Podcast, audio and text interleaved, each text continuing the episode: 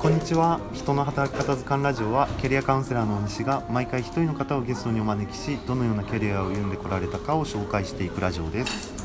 今回は粕谷恭平さんをゲストにお招きしております。どうぞよろしくお願いします。よろしくお願いします。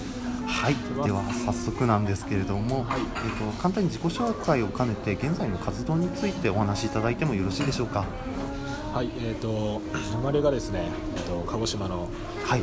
方で生まれまして、はい。で2015年から東京に歌手活動をしにちょっと上京してきてまして、で今は、あのちょっとまあちょっと IT 寄りの会社じゃないですけれども、うーん。あの LINE 公式アカウントのはい。画面のデザインの設計とかはい。構築とかをする会社をしながら、あと自分でもまたいろいろ事業を展開していきたいなと思って活動しています。歌も歌ってますね。ぜひ聞いてみたいです。ありがとうございます。いやいや。では、えー、と今のお話で現在の活動も伺ってみたいんですけれども、はい。まず一つ気になったのが、はい。えー、とこちらに上京するように、上京しようと思ったきっかけって何だったんでしょうか？きっかけですね、はい。もうあの当時大学院にはい通ってて福岡なんですけれどもその時に、あの EXILE さんの,、はい。あの EXPG っていう、まあ、ダンスとボーカルの養成所に通ってましてはい。そこであのそれを本気でやりたいと思いうん、えー卒業と同時に上京。もはい、うそれがもう上京のきっかけですねなので芸能界ではい、ちょっと一花咲かせてやろうと、うーもんうもう旗を上げに来ました、なるほど。やっぱりあのそういった芸能界に入るっていうとやっぱ東京に出てくるっていうのは一つ大事なことだったんですか？あの向こうで活動してる時に思ったのが、い。もういろんな撮影とか、はい。もう全部東京なんですよ、うーん。福岡でククランクインすることなくて全部東京に行って東京に行って、全部さ現場東京だから。もあうとどんだけ交通費かさむねんみたいな話なんで。あいや本当ですよね、出してくれないんで。うん、あそうなんですそうですそう。ですで東オーディションあるよ。どこであるんですか？東京であるよみたいな。へー オーディション受けに東京みたいな。でも住んだ方が早いじゃんっていう。もうそれだけですよね。うーん。なんかすごい地元愛が強い印象を僕は受けてるんですけれども、はい。そのなんか東京に出てくる時にはい。なんか地元を離れるなんか、はい葛藤みたいなのってありました？葛藤は一瞬あったんですけど 一瞬。ですね。それ過ぎたらもう気づいたら飛行機乗ってましたね。あえそっか。一瞬の葛藤はどんな葛藤だったんですか？いややっぱりもう向こう住みやすいの分かってて、はい。でもう友達もいっぱいいるんで、まあ、そこ離れるっていうのがもうやっぱり辛いっちゃ辛いですよね、うーん。そこでやっていける自信もあったんですけど。はい。けどやっぱり、まあ、まだ年も若いですしっていうのもあって今行かないでいつ行くんだみたいな、まあ、よくある明日やろうはバカ野郎だぐらいの言葉があるんですけどそれをちょっと自分に言い聞かせた時にはもう動いてたって感じですね。ただ大好きですよ地元は。今でも地元のことをお話しするときはすごい目が生き生きされてる。のでこれちょっとラジオなので伝わらないかもしれないんですけど。そうですよね。うん。キラキラしてます。よねキラキラしてますもともとその、はい。 EXILE の養成学校にはい通おうって思ったのははい。何かきっかけとかがあったんですか？いやもうこれ言うと自分のまあ僕今29はい。ですね。で30になる年なんですけど僕の青春時代ってテレビの画面上だともうそれこそ、あのーかなり出て露出度すごかったじゃないですか EXILE さんって。いやすごかったですね。うんなんかもう岡村さんとコラボしてとかうん。やったりもうアルバムとかシングル出すたびにもう爆発的にミリオンいっちゃうみたいな、はい。であと体育会系じゃないですかなんか。うーん。僕ずっとサッカーしてたんであー。ああいう体育会系のノリとか環境とか熱い感じすごい好きで、あともともとテレビっ子なんですよね。もうかじりついて勉強もしないでずっとテレビ見てた人間なので。あでもああいう人になりたいと。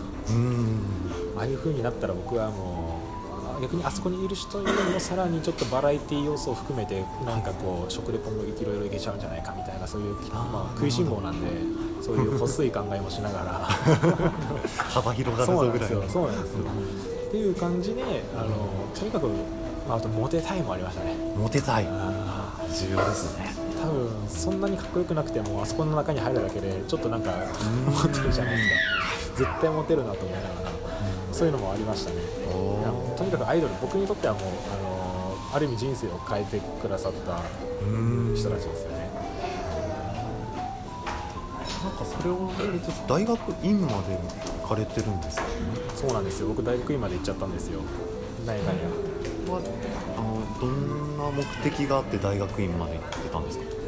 あの当時で言うと僕そんなことも言いながらも意外と根が真面目で、あのまあ 一応見せ方的には両親を安心させる動き方をしないといけないじゃないですか。はい。であの学校の先生教員免許、はい。まあ、これは実際はあ安心させるっていうよりか僕自身もまあなりたかった一つの職業なので当時大学4年間で小中高の免許を取得しまして、学校の先生。そうですであの科学系工学部の科学系だったので理科の免許を先に取った。理科なんですね。理科なんですよ。理科取ってでその後にじゃあ上京あじゃあ就職とかねあるわけじゃないですか。なりますね。あどうしようかなって僕就職する人が一切何も起きなかったんですよね。それこそもう心はエンタメなんで。はい。ただあの教授の誘いもすごかったのであの君は学校の現場では活躍できる人材だみたいな。へあの大学院まで行った方がはい専修免許に代わってあの箔がつくからそこまで頑張りなさい確かに。とりあえず大学院とはいうものの学生生活が延長することによって、はい。もうちょっとなんか学生というものを使って幅が広がるちょっと活動ができるんじゃないかなっていう僕のちょっとはい計算も頭にあってで なるほど。そうですよ。そういう後考えながらで両親にはもうちょっとあと2年間頑張って勉強するからってそうこと言って じゃあ頑張りなさいと。はい。そこまで言うなら学費出すからって言って超すねカジカジしながら頑張って。でそれで学生生活を延長させてではい。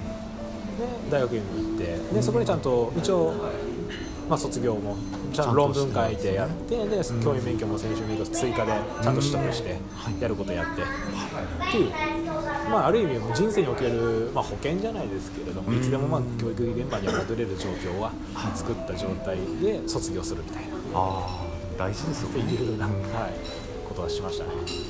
どうでしたか？卒業してみての生活は、い。や卒業してからの生活でいうと、やっぱりもうあのエンターテインメントをやるっていうのはもう僕の中では決まってたので、まあ卒業するのがもう、まあ、あれはもう日にちって決まってるんで何日に学校出て何日からもう僕は社会人になっちゃうっていうのは決まってるんでそれも逆算した上で、じゃあい。ついつに航空券取ってはい。上京するんだみたいな。っていうのは僕は勝手に動いちゃってたんででいろんな引っ越し業者自分で呼んであの同じ時間に業者呼んであいみつ取らせてどこ安いか選手権させたりとか。上手ですね。結果的に某引っ越し屋さんが福岡と東京行きの片道の、えー、と引っ越し費用、はい。あのー5万円でやってくれたんで冷蔵庫洗濯機テレビもう自転車何でも積んでくれて勝ちましたよね。勝ちですね。勝ちですよね。安いですよね。東京に来てからは、えもう本当に音楽活動一本されてたんですか？さすがにそれはまだ難しいので、ん。アルバイトをしながら時間の融通効かないとやっぱりん。フレキシブルに動けないので。でそれをしたのでそれはただ僕の中ではまたお堅い活躍がいるわけですよ。あー出てきたわけですね。出てくるんですよ。また飲食とかしてもちょっと成長ないなと思って地元でやってたので。はい。なので、あのーより社会人っぽいところを探した時に、はい。ちょっとペーパー紙見てたら家電量販店。おがまず時給が高かったんですよ、まあ、時給が高い順にバイト候補が並べていったら、うん。ちょっとお昼まですごく良かったのが家電量販店で。はい。でここだったら当時あの家電芸人とかすごい流行ってたんでなんか勉強するとこういい知識得られるんじゃないかなみたいな。その後のエンタメの方でも活かせると。ね家電喋れるやつみたいな、そこもちょっとそうですよね。そういうのもあったのでちょっとこの門叩こうと思って入ってうん。やって家量販店と、はい。まあ、歌と両立ですね。っていうのがと2015年ですね。うん。選択はあくまであの音楽とか芸能活動がメインで。メインそれを回すためにその周りを固めていくみたいな。うん。そういう考えでやってましたね。どうですか？実際に両立してみてうまく両立はできてました？それができてなかったですね。できてなかったんです体ははい。やっぱりすごくなんですか僕自身のレベルが低かったのでやることが多すぎたんですよ。うん。で量販店は量販店でやっぱりある意味ちちゃんとしたとこ入っちゃったんで、はい。あの入社と同じなんですよね。うん。もう社員と同じレベルやること多くて家覚えること多くてうん。最初の1年目めっちゃ大変でしたね。あ今となっては余裕ですよ。あの家電なんかもあはい。の毎年ちょっと一部パーツが変わったことで新商品ってなって出てくるんで一回もう覚えちゃえば、なんやそんぐらいかみたいな。そこだけじゃあ追加して案内したお客さんには新商品って言っていいんだなみたいな感じなのでうん。ただ最初はそもそもゼロなんでそうですよね。何のメーカーがあってこのその一つのメーカー洗濯機でも何個も種類パターンがあってはい。もう頭パンクするんですよ。いやそうですよね。種類も多いですしメーカーも多いですもんってなったら意外と時間がちょっとなんか取れてなくて。うん。けどいまあ稼がないといけないんで。はい。その時にはちょっと量販店の方に時間がちょっと取られてたっていうのが僕のジレンマでしたね。ああ難しいですよね。生活もしないといけないですもんね。そうですというところで早速もう12分が経ってしまいましたので。早いですね。早いんですよ。では第1回はちょっとこちらにこちらで終了としたいと思います。では今回のゲストは粕谷恭平さんでした。どうもありがとうございました。ありがとうございます